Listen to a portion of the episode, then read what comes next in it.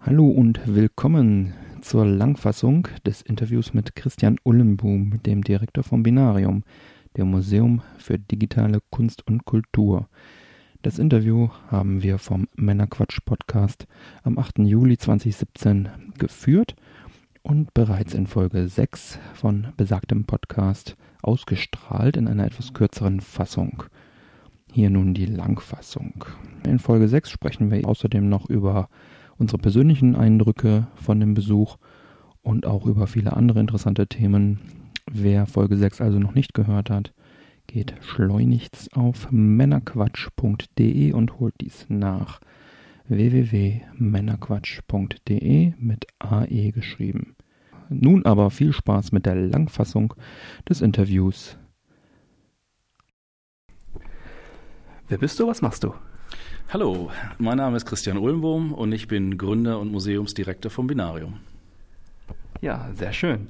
Äh, was ist denn das Binarium genau? Das Binarium ist ein Museum für persönliche Computer- und Videospielkonsolen und soll im Grunde die ganze Geschichte der Computer und Konsolen zeigen. Das heißt, man kann hier die Geschichte der Konsolen erleben, also der Hardware oder ähm, auch der ganzen Geschichten drumherum. Wie, wie ist das angelegt?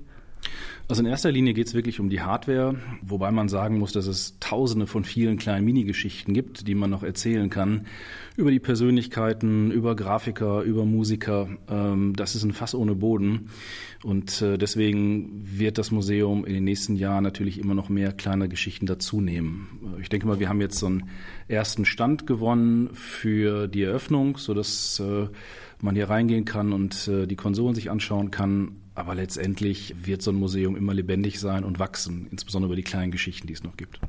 Ja, sehr schön. Ich war jetzt auch schon, das bin das zweite Mal hier und habe auch gesehen, hat sich einiges getan seit dem letzten Besuch. Das ist ganz schön zu sehen. Seit wann ist denn äh, das Binarium geöffnet? Wir haben im Dezember letzten Jahres geöffnet. Das äh, Bistro ist schon ein bisschen früher geöffnet. Es hat sich leider massiv verzogen durch Bauärgernisse, möchte ich mal sagen.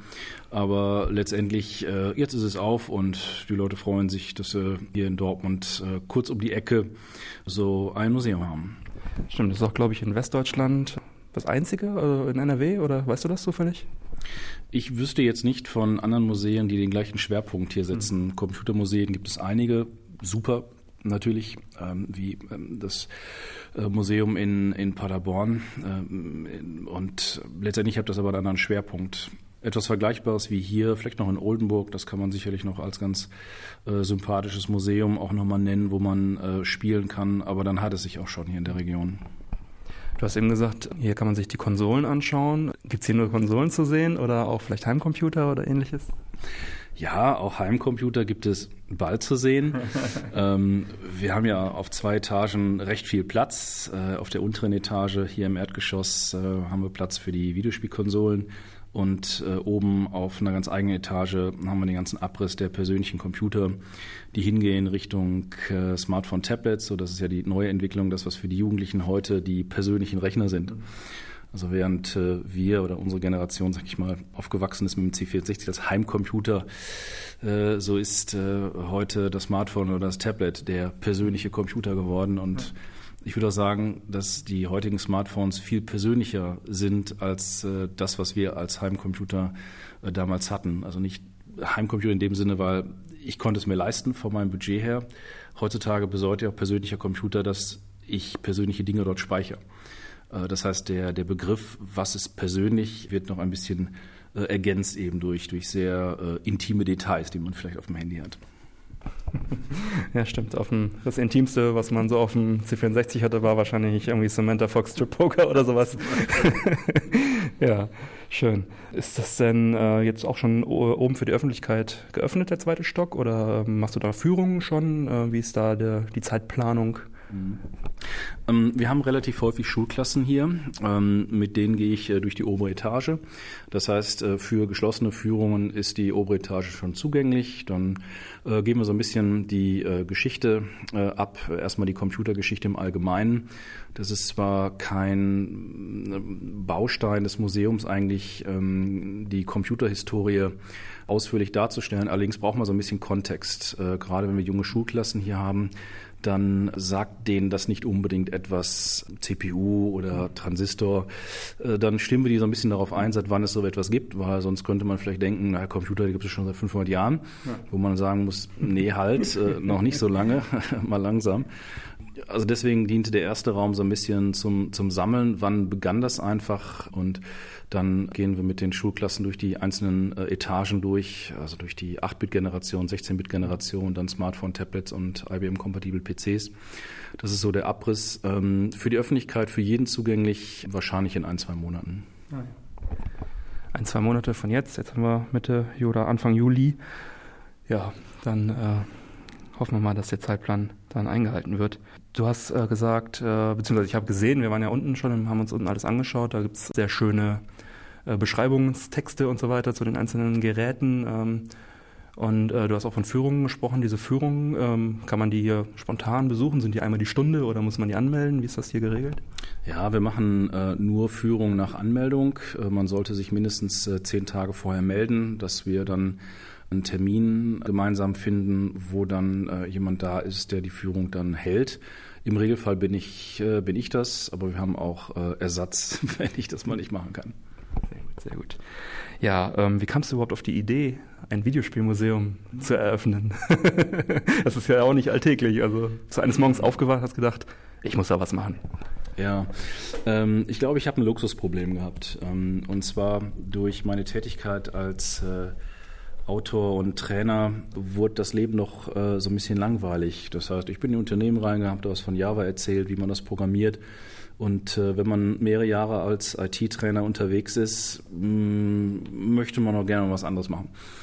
Und da ich mit meinem Schulungsunternehmen eigentlich soweit äh, alles in trockenen Tüchern hatte, ähm, hatte ich wirklich genügend Zeit gehabt und äh, dann kommt man auf so verrückte Ideen. Sowas wie, man hat äh, fünf Wochen Urlaub und nach der zweiten Woche fragt man sich, was mache ich denn jetzt? Ich möchte doch wieder arbeiten. Ja, und dann äh, kam ich auf die Idee, dem Museum aus zwei Gründen, weil ich mochte Museen immer schon gerne. Technikmuseen fand ich immer ganz toll. Und der C64er hat mein ganzes Leben eigentlich, sag ich mal, vorbereitet äh, auf das, was ich heute mache. Mhm. Und bei mir war das so, ich habe meine Eltern gefragt, ich habe ein ganz miserables Gedächtnis, was Datum und Zeit angeht. Und meine Mutter sagte mir, dass ich mit neun wohl den C64 bekommen habe. Und äh, damals hatte ich noch keinen Hintergrundspeicher gehabt. Ich hatte kein Diskettenlaufwerk und keine Datasette gehabt, also konnte ich nichts speichern. Mhm. Und das führte dann dazu, Computer aus und Computer an und alles war weg und alles muss nur neu programmieren. Und da habe ich Programmieren gelernt. Und das waren so die Anfänge gewesen. Und irgendwann bin ich dann zur Maschinensprache gekommen, habe mehrere Jahre Maschinensprache programmiert, viel Compilerbau. Und dann irgendwann kam der Amiga und dann PC und ich bin weiter in der Programmierung geblieben, habe Informatik studiert. Und hätte ich den C64 nicht gehabt, sondern hätten meine Eltern äh, damals äh, ein Skateboard, beziehungsweise ich habe mir auch noch äh, ähm, Schlittschuhe gewünscht. Hätte ich die bekommen, wäre vielleicht mein Leben heute ein anderes geworden. Ich glaube nicht, dass ich Schlittschuhfahrer geworden wäre. das ist bei meiner Vielleicht ein Schlittschuhmuseum aufgemacht. ja, genau. Ähm, aber letztendlich ohne den C64 wäre mein Leben anders geworden. Insofern war es einfach eine Kombination aus, ich mache den Heimcomputer und der hat so viel eigentlich bedeutet für mein Leben und eben die, die Liebe für Museen und warum dann nicht das eigene Museum zu bauen. Wow, das ist äh, starke Geschichte. Jetzt äh, wachsen Museen natürlich und auch Räumlichkeiten nicht auf Bäumen. Äh, war das schwierig, da eine Location zu finden? Ähm, wie lief das ab? Ja, also ich habe mit jemandem zusammen ungefähr ein Jahr äh, hier in NRW gesucht. Wir haben fast äh, alle mittelgroßen Städte angeschrieben, ob die nicht interessante Immobilien haben. Da kam aber nichts Gescheites drum. In Duisburg haben wir uns Schulen angeguckt, aber da wusste man sofort, die Stadt wollte dann irgendeinen Doofen finden, der das kauft und renoviert. Ähm, also das war jetzt irgendwie nicht so erfolgreich gewesen, äh, von, dem, von dem Ergebnis die Städte zu fragen. Äh, und äh, jetzt bin ich ja hier in Dortmund-Huckade. Das ist hier eine Rohkohleimmobilie, eine ehemalige Zechenimmobilie. Die stand lange Zeit leer und für mich ein großer Glücks Glücksgriff. Mhm. Ähm, zunächst einmal stimmte der Preis, die Lage ist fantastisch. Wir haben 30 äh, Parkplätze, die U-Bahn ist hier nebenan, die S-Bahn ist 800 Meter weiter, Autobahn mhm. ist perfekt angebunden. Also äh, das passt alles sehr, sehr gut. Sowas lernt man natürlich eher was später. Das heißt, es ist jetzt nicht so, dass ich sage, Puh, da gehe ich nicht hin mhm. oder Puh, ich will aber dahin. Ähm, es muss letztendlich ähm, auch zusammenstimmen ähm, von dem, was auch im Budget ist. Letztendlich bin ich in Dortmund ganz gut aufgenommen worden, hier auch mit meinen Nachbarn. Ähm, und äh, deswegen ist es ein ziemlich guter Standort. Ja, sehr cool. Also ich finde, das hat auch sehr viel Charme, das Gebäude. Also wie gesagt, das ist so ein Zechengebäude, das äh, ist schon sehr toll. Vielleicht der Nachteil, dass man kein Handyempfang hier drin hat, aber das ja. ist ein ganz kleiner Nachteil. Das nimmt man, glaube ich, ganz gerne in Kauf. Ja. Ähm, vielleicht kann man noch dazu sagen, dass wenn man sich so große Sammlungen anschaut, dann werden für diese Sammlungen, sei es Kunstsammlungen oder äh, Naturkundesammlungen, extra Museen gebaut. Hier habe ich natürlich nicht den Luxus zu sagen, äh, hey, ich habe in meiner Sammlung, ich baue mir mal eben kurz ein Gebäude für meine Sammlung zusammen. Ähm, also musste ich versuchen, die Sammlung auf das Gebäude und auf den, den Grundrissplan zu, zu mappen. Und das hat ziemlich gut funktioniert. Also insofern äh, bin ich auch ganz glücklich mit dem Schnitt hier. Mhm. Also unten haben wir jetzt so drei zentrale Räume, so die, die Ursprünge bis zum Konsolencrash, mhm. ähm, dann äh, ein neuer Raum und dann äh, blüht das Ganze auf und dann vom zweiten in den dritten Raum äh, der Wechsel eigentlich, wo es nur noch äh, zwei oder drei Hersteller äh, gibt, nämlich Microsoft, Sony und Nintendo. Also wo in der mittleren Halle sozusagen den Konsolenkrieg zeigen. Ähm, also unten drei Hallen und oben haben wir auch ein paar Hallen, wo man dann von Raum zu Raum jeweils geht und man hat immer einen neuen Abschnitt. Mhm. Und das ist natürlich gut, wenn man äh, Räume hat, die perfekt die Sequenzen eigentlich in diesem chronologischen Ablauf äh, zeigen können. Mhm. Also daher äh, auch noch perfekt äh, passt hier das Gebäude äh, zu, den, äh, zu den Ausstellungen. Ja, sehr gut. Also ich finde es auch sehr gut aufgeteilt. Man hätte es fast nicht besser planen können, ja. Ja, nun ist das ja, denke ich, ein bisschen Arbeit auch. Du sagtest, du hast noch eine Firma nebenbei laufen. Wie viele Mitarbeiter beschäftigst du? Ist es, äh, ja, ist es viel Arbeit, zu viel Arbeit? Erzähl doch mal. Es ist überschaubar, die Arbeit. Ähm, also in der Vergangenheit waren natürlich deutlich mehr Leute mit einbezogen gewesen, die insbesondere geholfen haben, die Texte zu schreiben.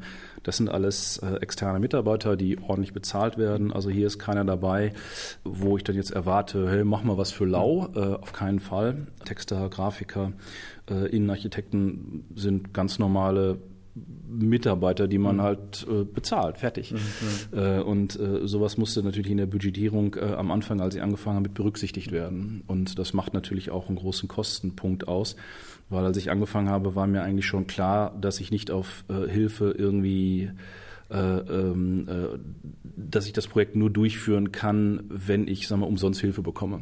Das war mir von vornherein klar gewesen, dass das nicht so funktioniert. Und ähm, ja, heute haben wir mehrere Mitarbeiter, die im Gastrobereich arbeiten. Wir haben regelmäßig Praktikanten hier, die helfen natürlich auch. Äh, das ist ganz angenehm, mhm. äh, Praktikanten äh, mal an so eine kleine Softwareaufgabe setzen zu lassen. Ich glaube, das sind keine unangenehmen Aufgaben, wenn ich einem Praktikanten mal sage, hier mach mal ein ZX81 und ein Spiel fertig oder such mir für das NES mal ein neues Spiel raus oder PlayStation 1 klemmt, gucken, was es ist. Da sind die ganz happy ähm, und damit funktioniert das ganz gut. Ähm, das heißt, um nochmal bei der Finanzierung zu, äh, zu sein, ähm, kriegst du da irgendwelche Förderungen von hier Land NRW, Museumsförderung oder solche Dinge oder finanzierst du das komplett privat? Wie? Ja, kurz und knapp gesagt, ja. Wow. Ähm, es liegt daran, dass äh, das ja hier eine GmbH ist. Es ist kein eingetragener Verein. Und äh, Lachs gesagt, der Staat vertraut GmbHs nicht so wirklich. Das heißt, man möchte ungern Geld geben, weil man dann Angst hat, Angst hat dass der äh, GmbH äh, Eigentümer mit dem Geld nach Honolulu abhaut und sich an den Strand setzt mit irgendwie ein paar Euro. Vereine werden unterstützt, das schon, aber als GmbH eben nicht. Mhm. Ähm, und die Stadt selber Dortmund hat zwei Milliarden Schulden, ähm, deswegen spare ich mir das mhm. Fragen, ob es Unterstützung gibt. Wir haben Sponsoren, das ist prima, weil ich denke, das ist auch eine ganz gute Kombination ähm, von Sponsoring und Museen. Mhm. Es ist nicht so, dass es unnatürlich ist. In meinem Fall ist Inuji, die im Bereich Heimautomatisierung etwas zeigen. Mm, das passt thematisch sehr, sehr gut. Also wir haben jetzt nicht irgendwie so Coca-Cola hier drin, ähm, was vielleicht jetzt nicht ins Museum mhm. passt. Ähm, aber bis auf Sponsoring ähm, gibt es keine Unterstützung, nein. Wow, das ist äh, Respekt dafür. Also das ist wirklich toll, wenn man sowas dann auf eigene Kappe im Prinzip umsetzt, das ist schon toll. Rückblickend, man sieht, es ist sehr viel Arbeit gewesen. Würdest du es nochmal machen? Nein. Nein, muss man ganz einfach so sagen. Also letztendlich, ich habe das ja gemacht, das Projekt, um was anderes zu machen im Leben. Äh, das war ja die ursprüngliche Intention gewesen.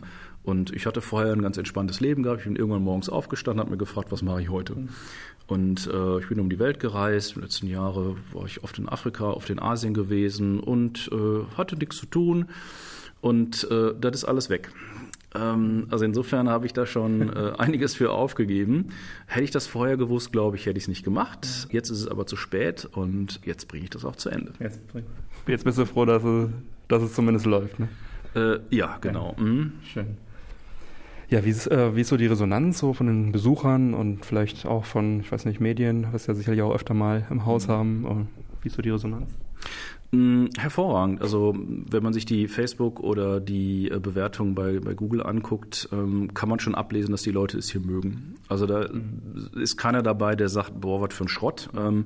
Sondern ähm, Leute sind gerne hier und verbringen dann auch ihre Stunden, wenn die äh, Anzahl oder wenn die zweieinhalb Stunden äh, korrekt sind, die Google veranschlagt, äh, so lange sind die Gäste hier geblieben, mhm. dann ist das schon mal durchaus eine Zeit. Ja. Und äh, selbst Schulklassen sind hier äh, schwer rauszukriegen.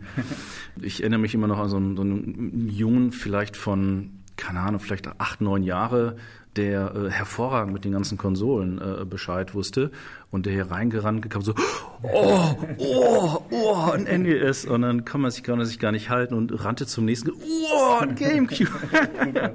äh, der war da ganz hin und weg. Ähm, das ist, glaube ich, die Reaktion der meisten Leute, weil wir eben diese schöne Kombination haben. Auf der einen Seite die 20 Spielstationen, dass man an die Konsolen spielen kann. Und auf der anderen Seite haben wir auch zum Beispiel ziemlich viele Exoten hier. Also Exoten gerade aus, aus Japan, die äh, nie nach Deutschland kamen, zum einen, beziehungsweise vielleicht auch in Japan seltene Geräte sind, zum Beispiel äh, Epoch Teletennis, äh, der erste Pong-Konsole. Ähm, das äh, sind äh, rare Dinge. Und das heißt, hier entdecken Leute viele Sachen, die sie so auch noch nicht mal von Abbildungen her kennen. Man kann ja einfach rumstöbern und sich überraschen lassen, was es alles gibt. Ja. Also im Prinzip eine Kombination aus, äh, man entdeckt seine Kindheit wieder und man entdeckt aber trotzdem auch nochmal was Neues, was man vielleicht früher so nicht äh, in seinem Kinderzimmer hatte. Ne? Ja, genau die Kombination. Und äh, mein früherer Designer und Innenarchitekt hatte mal was Schönes gesagt, dass er sagte, man geht in Museen nicht etwas zu finden, sondern man, ähm, man lässt sich einfach überraschen. Das heißt, so eine invertierte Suchmaschine. Denn bei einer Suchmaschine gebe ich ja ein, was ich suche. Mhm. Und dann finde ich irgendwas. Und hier ist es eher so, ich entdecke etwas. Und das ist natürlich ein ganz anderer Ansatz. Wenn man hier so entlang geht, lässt man sich berieseln von Dingen. Wir haben bestimmt hier unten 200, 300 Texttäfelchen mit Informationen. Ich habe es nie gezählt. Mhm. Und äh, es gibt wenig Leute, die das alles komplett durchlesen. Gibt es auch. Die brauchen ungefähr sechs Stunden. ähm, aber die meisten gehen halt eben den Pfad entlang, finden irgendwas, was sie interessiert, lesen das Texttäfelchen, spielen dann was, gehen dann weiter und dann sind sie nach zwei, drei Stunden durch und sagen, nett, gehen sie mal ins Bistro und äh, ja, das war's. Was ist dein liebstes Stück hier im Museum? Jetzt mal abgesehen von vielleicht Büroräumen, die du noch irgendwie hast, so von den Ausstellungsstücken. Was ist da dein, dein Lieblingsstück? Mm, also bei den Heimcomputern habe ich zwei. Einmal äh, ein, ein Sinclair-Rechner, der mit Force programmiert wird, ein relativ seltenes Gerät. Äh, das mag ich. Und die Archon Archimedes-Rechner mag ich auch, äh, weil ich die Archon-Geschichte eigentlich ganz spannend finde. Und letztendlich ähm, fing das an mit den BBC-Rechnern. Ähm, auch das ist eine spannende Geschichte, weil die BBC ja damals zu verschiedenen Heimcomputerherstellern hingegangen ist und hat gesagt, baut uns einen Rechner, wir möchten eine Fernsehserie planen, was habt ihr so im Angebot? Und auch Sinclair hatte da mitgemacht äh, und er war nachher total äh, eifersüchtig gewesen, dass er nicht gewonnen hat, weil eigentlich Sinclair dachte, er wäre der größte britische mhm. Heimcomputerhersteller. Aber äh, Acorn hat gewonnen und hat den äh, BBC aufgebaut. Und im Grunde hat das Acorn eine Menge Kohle gebracht dass sie den ARM-Chip entwickeln konnten. Mhm. Und äh, auch dieses, diese externe Platine, das war damals vom BBC, äh, so, ein, so ein externes Zusatzgerät, was man dran schöpfen kann, sodass man einen zweiten Prozessor nutzen kann. Das haben wir auch hier. Äh, das ist eigentlich mein Lieblingsstück, mhm. äh, weil das ist letztendlich der Ursprung heutiger ARM-Prozessoren, die wir bei uns alle in den Handys drin haben. Ja. Also das ist jetzt soweit äh, Heimcomputer. Hm, bei den Konsolen äh, sind es gar nicht so die Konsolen selbst, sondern ähm, mich interessiert insbesondere freakiges Zubehör. Mhm. Ähm, also das ist etwas, äh, wo ich ähm, immer, äh, wo ich Lieblinge habe. Und letztendlich heißt das Museum ja nicht Binarium, äh, Heimcomputer.punkt, Spielekonsolen.punkt, äh, sondern es heißt Museum der digitalen Kultur. Weil es interessant ist zu sehen, was machen denn Leute mit den Heimcomputern, mit den Konsolen. Und da entsteht ja im Grunde etwas Neues.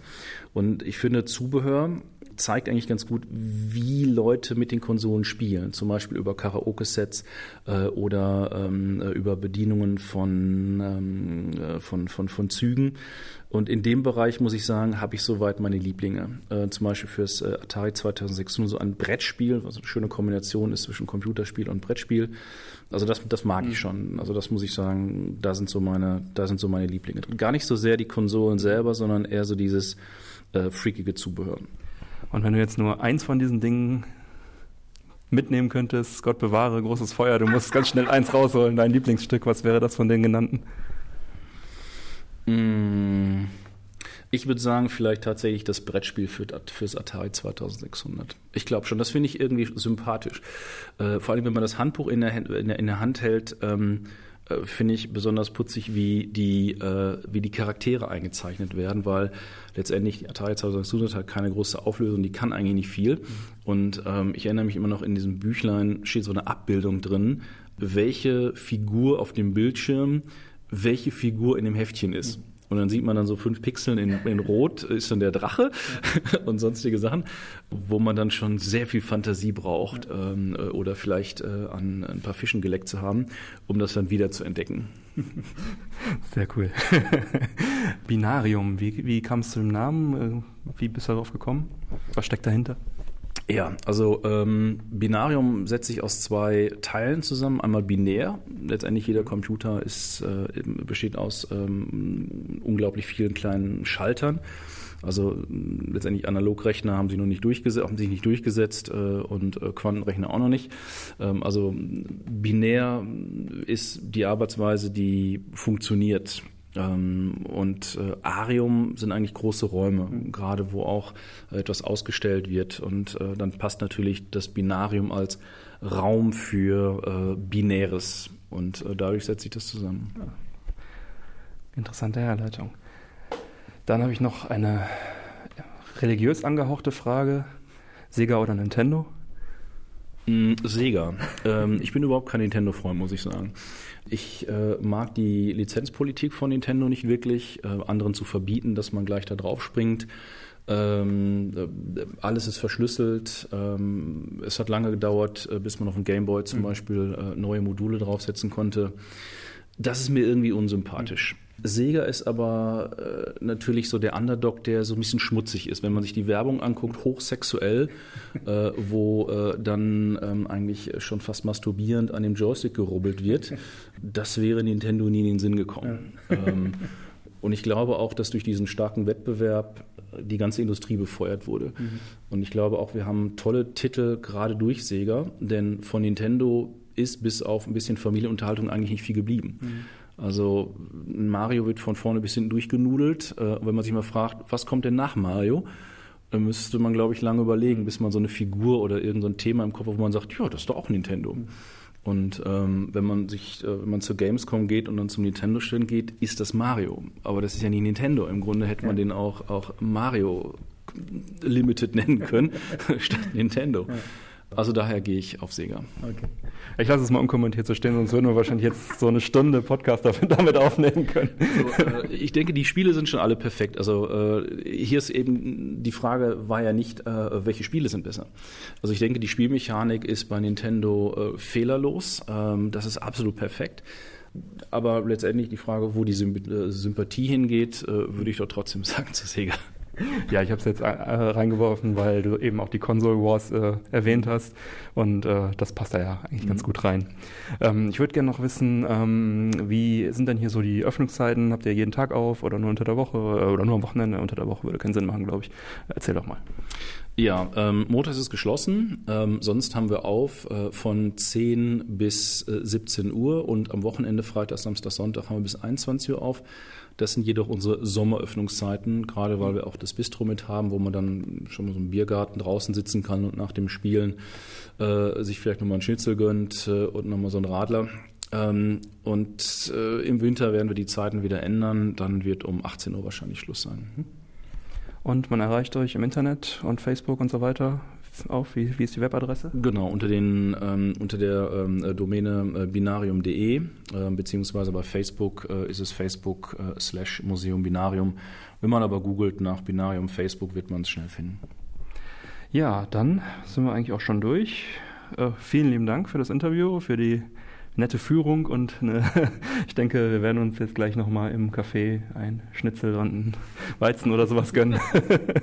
ähm, ja, möchtest du noch irgendwie was loswerden, ein Gruß oder so? Äh, ich grüße meine Mami. Das sage ich mir. ja, danke schön. Bis bald. Perfekter Ausstieg. Vielen lieben Dank. Den ersten C64, mit dem alles begann, hast du denn noch? Es war immer so, dass der eine Rechner verkauft wurde, wurde der nächste von finanziert. Ja, Habe ich auch so gemacht. ja, also ja. Äh, daher ähm, ja, gibt es den nicht mehr. Und äh, ja, nach dem, ich glaube, ich hatte zwei 64er gehabt ähm, und äh, dann glaube ich zwei Amigas, aber äh, das ist schon so lange her, dass ich da keine Erinnerung mehr hatte. Dann, als ich im Studium war, hatte ich immer noch Amiga gehabt, das weiß ich noch, und hatte dann aber schon PC genutzt, äh, Linux als Betriebssystem erst, äh, dann Windows NT und äh, nach meiner gewissen Linux-Zeit äh, in den Anfängen bin ich dann auch bei Windows geblieben, falls das irgendjemand interessiert. ja. Kann nicht schaden, die Information, würde ich sagen. Vielen Dank. Willkommen zurück. Ich hoffe, das Interview hat euch gefallen, auch in der Langfassung. Ich möchte noch einmal darauf hinweisen, dass äh, hier auf Patreon ähm, in Zukunft weiterhin solche kleinen Bonus-Schnipsel äh, oder Langfassungen von Interviews dann zur Verfügung gestellt werden auch kostenlos. Es lohnt sich also, sich hier zu registrieren und uns da zu folgen. Wer uns unterstützen möchte auf Patreon, kann das gerne tun, ab 1 Dollar monatlich. Kein Abo, Betrag ist jederzeit anpassbar. Oder natürlich auch gerne uns bei iTunes eine 5-Sterne-Bewertung geben oder natürlich auch gerne auf unserer Webseite über die Amazon Shopping-Links oder die Banner einkaufen. Dann bekommen wir auch einen kleinen Prozentsatz. Für euch wird es nicht teurer. Ansonsten empfehlt uns bitte weiter. Vielen Dank für die Aufmerksamkeit. Auf Wiederhören und bis bald. Euer Männerquatsch-Team.